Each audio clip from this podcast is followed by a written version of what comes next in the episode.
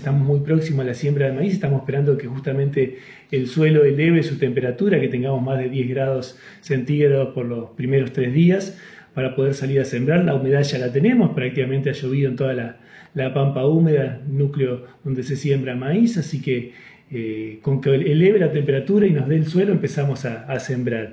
Y en cuanto a este tema, eh, venimos evaluando ya hace prácticamente más de 10 años distintos componentes, distintos factores que afectan la calidad de siembra y que realmente impactan mucho a la hora de la rentabilidad del productor. Estamos hablando de un cultivo que está creciendo enormemente, más que lo que ha crecido la soja, y tenemos que cuidar mucho este grano porque estamos teniendo problemas, por ejemplo, eh, al momento de la siembra por no haber realizado bien la cosecha del cultivo anterior.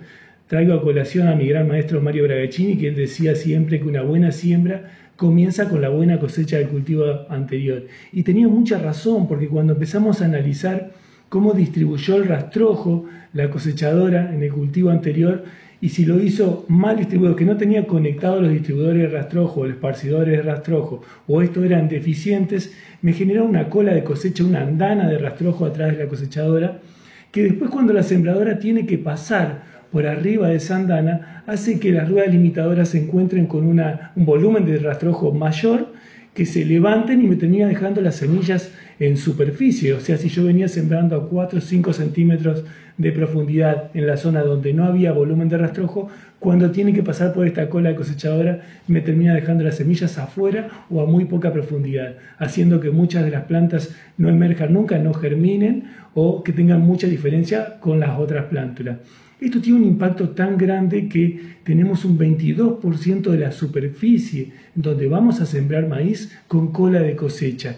Y ahí donde está esa cola de cosecha, el cultivo de maíz va a rendir 17% menos, lo cual nos genera un impacto de pérdida a nivel nacional de 608 kilogramos por hectárea. Fíjate que si lo llevamos a 100 hectáreas, estamos perdiendo dos equipos de maíz completos, son 14 mil dólares que perdemos cada 100 hectáreas por no haber distribuido bien el rastrojo. Así que es importantísimo tener en la cosechadora un buen distribuidor de rastrojo que por lo menos cubra un 60% del ancho del cabezal. Otro de los problemas graves que suceden en el cultivo anterior, todavía sin ingresar en la, siembra actual es la compactación del suelo. Nosotros tenemos varios estudios que demuestran que por el tránsito de la pulverizadora, la cosechadora, el tractor con la tolva autodescargable, se pisa, se pisotea un 65% de la superficie. Pero de ese 65% de huellas hay un 15% que tiene una compactación severa, a la cual ya después las raíces no pueden atravesar esa zona compactada porque lo supera, entonces no puede acceder al agua y a los nutrientes. En esa zona de huellas con eh, alta compactación, los cultivos rinden entre un 26 y un 32% menos en el caso del maíz, lo cual son alrededor de 350 kilogramos que estamos perdiendo por hectárea por dejar zonas pisoteadas, compactadas. Entonces, nuevamente, cada 100 hectáreas, ahora prácticamente un equipo completo de maíz que generamos, que perdemos por, por compactar el suelo. Y lo podemos solucionar fácilmente. Hoy en día en Argentina tenemos disponibles neumáticos radiales para toda la maquinaria agrícola que bien calibrados con las libras de inflados correctas prácticamente no compactan el suelo, pero lamentablemente de los países productores de alimentos del mundo, Argentina es uno de los que menor adopción tiene de neumáticos radiales. Seguimos utilizando los neumáticos convencionales, los diagonales, que son los que realmente compactan mucho el suelo. Así que tenemos la tecnología para solucionar este problema. El otro es la ventana de siembra de acuerdo a la zona del país donde nos encontremos y el híbrido que estemos utilizando, o variedad en el caso de que sea una variedad, ellos tienen un periodo óptimo de siembra, en donde las condiciones climáticas, las horas del día, la humedad, la temperatura es ideal para sembrar. Si nos salimos dentro de, nos salimos fuera de esa ventana de siembra, el maíz ya no se encuentra en su condición óptima, por lo tanto el rendimiento empieza a decaer.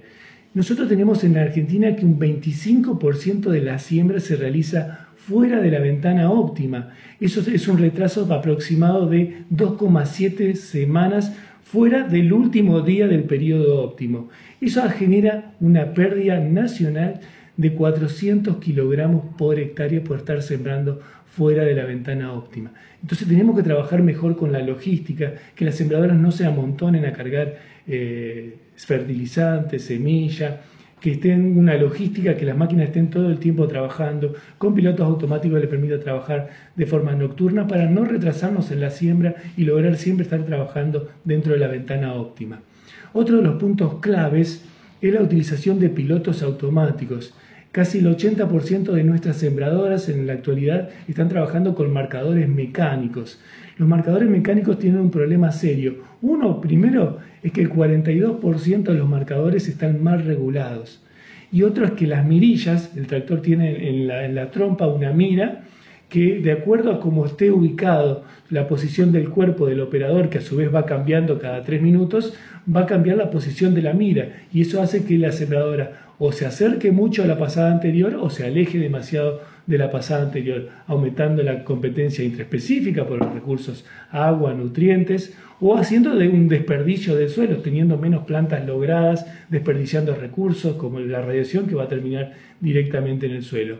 Esto hace que tengamos una eh, posición errática de los marcadores en maíz de 21 centímetros, más o menos 21 centímetros, lo cual impacta en 500 kilogramos por hectárea que estamos perdiendo por utilizar marcadores mecánicos.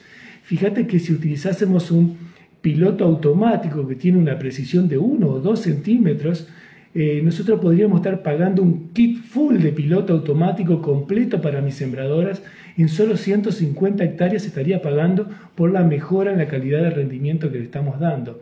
Y muchas veces se dice, no, el piloto automático es para las grandes sembradoras. Todo lo contrario, cuanto más chico es el ancho de trabajo de la sembradora, mayor va a ser la respuesta del piloto automático porque menor defecto por pasada a pasada vamos a tener. Así que es una tecnología que tenemos que empezar a aumentarla, a incorporarla en Argentina porque va a mejorar muchísimo los rendimientos de maíz. Ahora sí, metiéndonos de lleno en la sembradora de maíz, uno de los problemas más críticos que tenemos es la singulación. ¿Qué es la singulación? La singulación es que haya una semilla donde debe haber una semilla, que no haya fallas ni dupletes. Quiere decir que si yo quiero sembrar 65.000 semillas por hectárea, que estén las 65.000 semillas, que no haya fallas. Y la singulación se ve afectada directamente por la velocidad de siembra. Por ejemplo, si nosotros vamos en promedio analizando Entre Ríos, Santa Fe, Córdoba o Buenos Aires, si vamos a 5 km por hora de velocidad de avance, tenemos un 98,5% de singulación. Lograr un 100% de singulación es prácticamente imposible. Pero ¿qué sucede? Si empezamos a aumentar la velocidad de avance y nos vamos, por ejemplo, como sucede en muchos casos, a 9 km por hora de velocidad de avance, la singulación cae a un 94%. Esos 4,5% de singulación que cayó parecería ser un número no muy importante, porque son 4,5 puntos porcentuales. Sin embargo, si lo vemos a nivel rendimiento, lo que estamos dejando de ganar con un 98,5% de singulación, cuando íbamos a 5 km por hora estábamos perdiendo 160 kilogramos por hectárea. En cambio, cuando nos fuimos a 9 km por hora con un 94% de singulación, estamos perdiendo 650 kilogramos por hectárea. O sea, una diferencia de 500 kilogramos por ir a 5 o a 9 kilómetros por hora. El, promedio de singulación nacional es de 96,2%. Estamos perdiendo 400 kilogramos por hectárea, lo que nos indica que estamos yendo a una velocidad promedio de 6,8 kilómetros por hora. Esto si lo llevamos de vuelta a 100 hectáreas de maíz, estamos perdiendo un equipo completo de maíz cada 100 hectáreas, 7 mil dólares que estamos perdiendo por problemas de singulación. Y tenemos la tecnología para solucionar esto. ¿Por qué? Porque la gran mayoría de nuestras sembradoras siguen utilizando para la siembra de maíz un dosificador distribuidor mecánico de placa y contraplaca, el cual tiene muchos problemas cuando aumentamos la velocidad de avance, porque el alvéolo de la placa, cuando aumenta la velocidad de avance, también aumenta su velocidad de giro. Entonces la semilla no puede entrar dentro del alvéolo. En cambio, en un dosificador distribuidor neumático, simplemente la semilla queda adherida a un orificio, no tiene que ingresar dentro de un alvéolo, queda adherida por la aspiración, por el vacío que está generando el aire, lo cual no tiene esos problemas de que no se cargue el orificio como lo tiene si la de eh, placa contra placa mecánica. Entonces, sembrar con sembradoras neumáticas mejora hasta un 27% la calidad de siembra en cuanto a singulación y distribución de semilla. Por eso hacia ahí tenemos que avanzar. Es, los distribuidores neumáticos mejoran mucho, entonces yo puedo decir, o mejoro la calidad de siembra un 27% o puedo aumentar la velocidad de siembra un 27%, lo cual también es una tremenda ventaja para los contratistas, que es como se siembra el 80% de la superficie maicera Argentina. Otro de los problemas críticos es la distribución de siembra. O sea, nosotros necesitamos, o mejor dicho, el maíz necesita que las semillas estén ubicadas en forma equidistante entre ellas. Si están muy juntas, empiezan a competir entre ellas por los recursos, por, por la luz solar, por el agua, por los nutrientes. Y si están muy alejadas, estamos desperdiciando los recursos. Tenemos problemas justamente de que eh, la radiación cae sobre el suelo, que no se aprovecha el agua se aprovecha los nutrientes. Entonces tenemos que lograr una equidistancia entre ellas, si no empezamos a tener una caída de espigas. Hay muchos estudios realizados en distintas partes del mundo, Estados Unidos, Brasil, acá en Argentina hicimos muchos de estos estudios a ver cuánto se afecta tener una mala distribución entre las semillas de maíz. Y el maíz tiene una tolerancia de mala distribución, que es del 20% del coeficiente de variación tenemos que empezar a medir el coeficiente de variación. Muchas veces no lo hacemos porque es complicado, es una fórmula muy compleja la de coeficiente de variación. Sin embargo, en la actualidad todos tenemos un smartphone y en ese smartphone tenemos un montón de aplicaciones para medir coeficiente de variación que lo único que tenemos que hacer es ingresar la distancia entre semillas y me va a dar automáticamente el porcentual del coeficiente de variación. Es más, hay una aplicación del INTA que es gratuita que se llama campero que me permite hacer estos cálculos de manera muy rápida. Pero hasta 20% venía diciendo que el maíz tolera tener un coeficiente de variación. A partir de un 20% por cada 10% que aumenta el coeficiente de variación, el rendimiento del maíz cae 300 kilogramos por hectárea. ¿Cuál es el promedio nacional? 53% de coeficiente de variación. Quiere decir que estamos perdiendo casi 800 kilogramos por hectárea por, cada, eh, por, este aumento en el coeficiente de variación. Quiere decir que en 100 hectáreas estamos perdiendo prácticamente dos equipos completos de maíz, más de 14 mil dólares cada 100 hectáreas por una mala distribución de la semilla. Esto también lo solucionamos con las nuevas tecnologías. Cuando usamos un distribuidor, por ejemplo, neumático, la placa no está horizontal como un mecánico, sino que está vertical. Y cuando libera la semilla porque se cortó el vacío, lo hace en un ángulo entre 30 y 50 grados, lo cual copia mucho mejor la caída del tubo de bajada, mejorando mucho la distribución.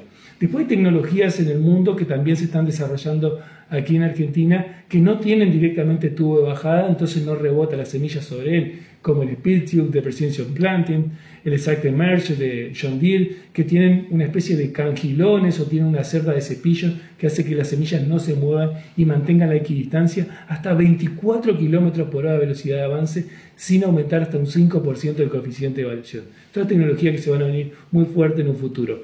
El otro tema clave es lograr una uniformidad en la emergencia de las plántulas, o sea que todas las semillas germinan y emergen al mismo tiempo. Eso es lo que tenemos que tratar de lograr. ¿Por qué? Porque una hoja verdadera de diferencia entre una plántula y la plántula contigua, la planta hermana, hace que la plántula que sea menor, que tenga una hoja de diferencia menor, rinda su espiga un 50% menos.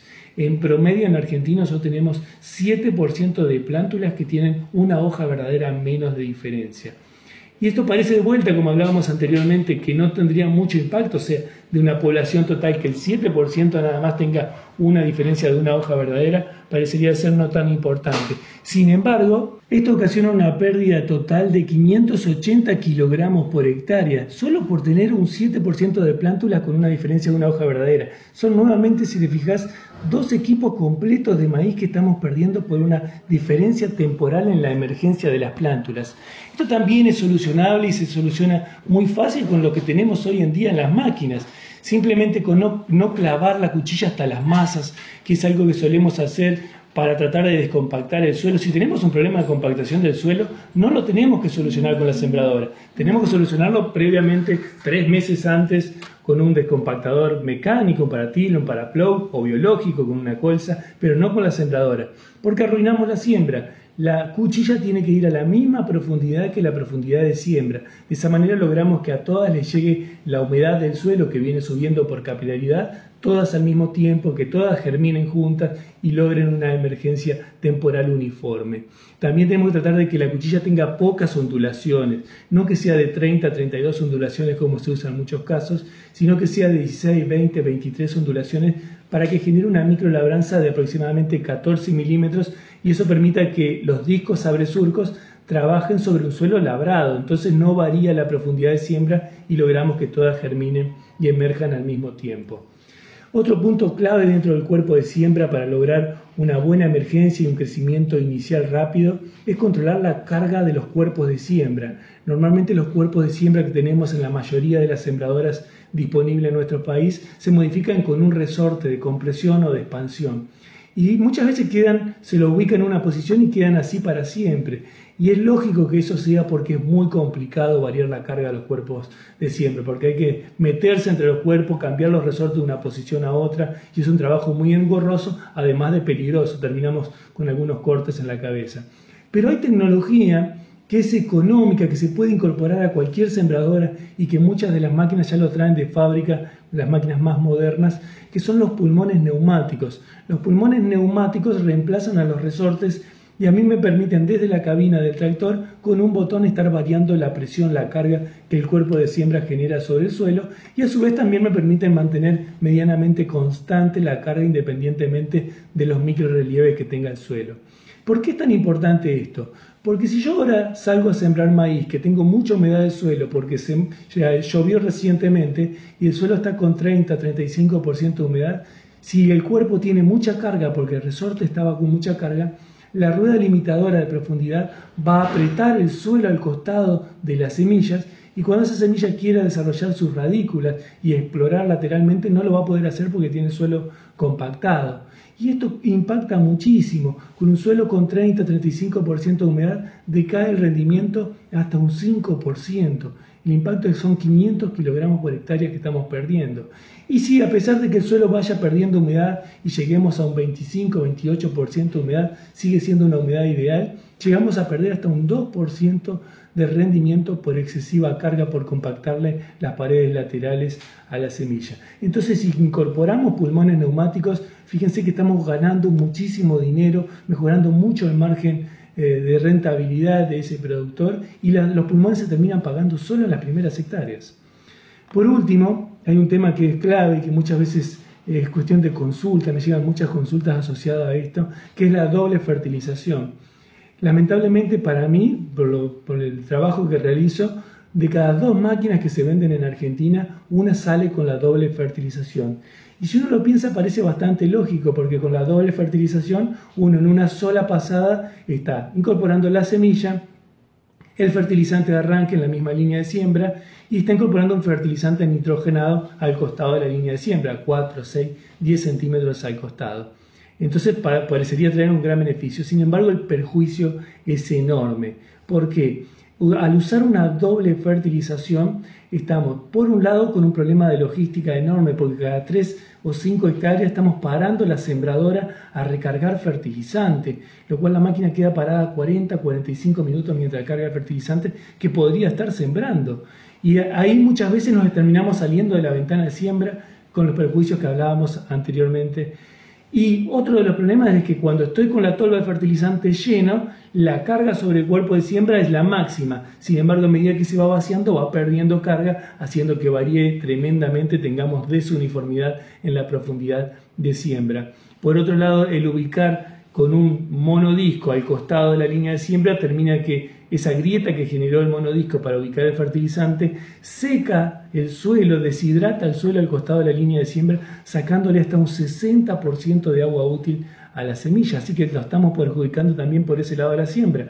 A su vez, muchas veces ese monodisco me desplaza, retira el rastrojo y se lo tira abajo de la rueda limitadora de profundidad, lo cual esta le hace variar nuevamente la profundidad de siembra. Y si no utilizamos un monodisco, sino que aprovechamos la cuchilla rastrojera, la de microlabranza, a la cual le vamos a sumar un disco y entre medio colocamos el fertilizante, al desplazarlo 4 o 6 centímetros al costado, nos quedamos sin cuchilla que haga la labranza de los discos abre surco, lo cual esto se le complica muchísimo porque no pueden abrir bien el surco y empieza a variar de vuelta la profundidad de siembra. Entonces utilizar una doble fertilización en una sembradora perjudica hasta un 32% la calidad de siembra. Es decir, por querer hacer, aprovechar en la pasada, e incorporar el fertilizante nitrogenado, arruinamos tremendamente la eh, calidad de siembra. Entonces es algo que tenemos que revertir. La sembradora tiene que sembrar. Vamos a pagar con creces y muy rentablemente si la fertilización la hacemos en el momento oportuno que necesita el maíz con una fertilizadora, una fertilizadora de incorporado, una fertilizadora neumática o una fertilizadora al boleo de platos o de péndulo. Así es donde tenemos que trabajar para lograr mejorar la rentabilidad de la producción de maíz.